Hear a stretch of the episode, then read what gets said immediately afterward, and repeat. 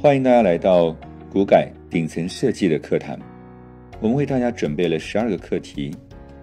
我是刘玉良，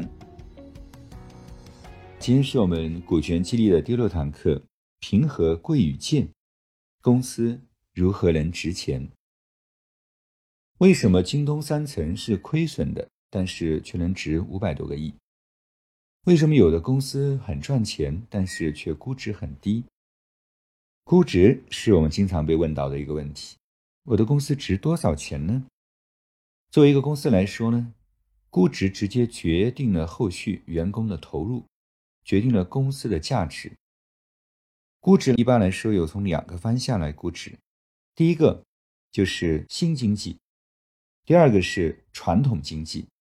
新经济和传统经济的估值方式是不一样的。假如你是互联网行业，很难从销售额或者净利润来估值。我们建议说呢，一般是从用户数来估值。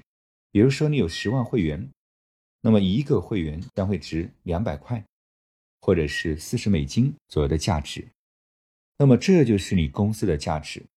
当然，如果你公司的用户月度活跃程度很高，或者说季度活跃程度很高，那么这是称为月活、季活或者叫日活的用户。估值还会更高。有一个学员听完这个观点以后非常激动啊，因为他的公司什么都没有，但是有十万用户，那么这就说明说他公司是有价值的。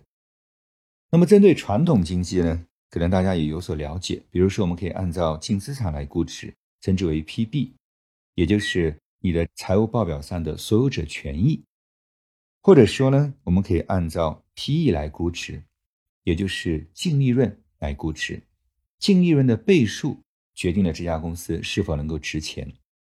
比如说，你是一个非常朝阳的产业，人工智能，那么你的净利润不高，但是你的倍数就会很高。在中国的上市公司中呢，中小板的市盈率平均达到了五十倍，而创业板达到了七十五倍。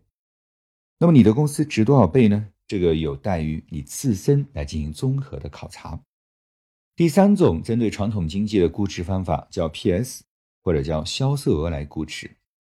阿里上市的时候呢，兼具考虑了传统经济和新经济的模式，也使用了 PS 的估值的方法。好的，我们谈到的是一个公司如何来值钱呢？赚钱不一定值钱，值钱不一定赚钱。值钱是由你的市场地位、由你的行业前景来决定，而赚钱是由公司的盈利能力来决定的。